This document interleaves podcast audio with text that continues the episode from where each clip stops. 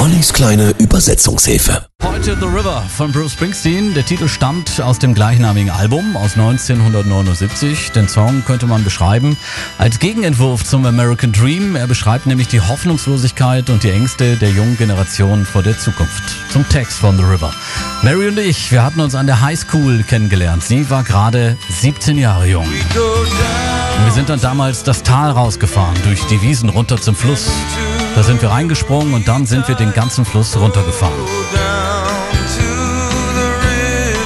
Das Musikmagazin Rolling Stone listet The River auf Platz 250. Es erreicht Platz 31 in Deutschland, Platz 2 in Großbritannien und in den USA landete der Boss mit dem Doppelalbum das erste Mal Platz 1. Mary wurde schwanger von mir. Mann, war das Einzige, was damals in dem Brief stand.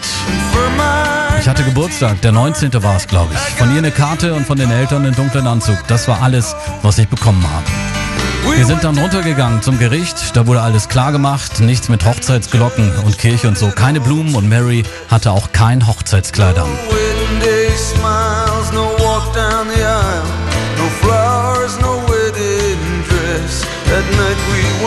The River thematisiert aber auch die Probleme der Arbeiterklasse Ende der 70er Jahre in den USA. Ich bekam einen Job in der Johnstown Company, aber schließlich gab es nicht mehr viel Arbeit wegen der Wirtschaft und alle Dinge, die wichtig waren, lösten sich in Luft auf.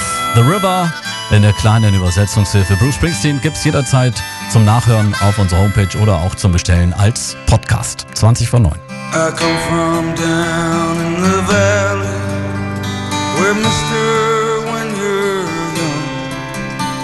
they bring you up to do like you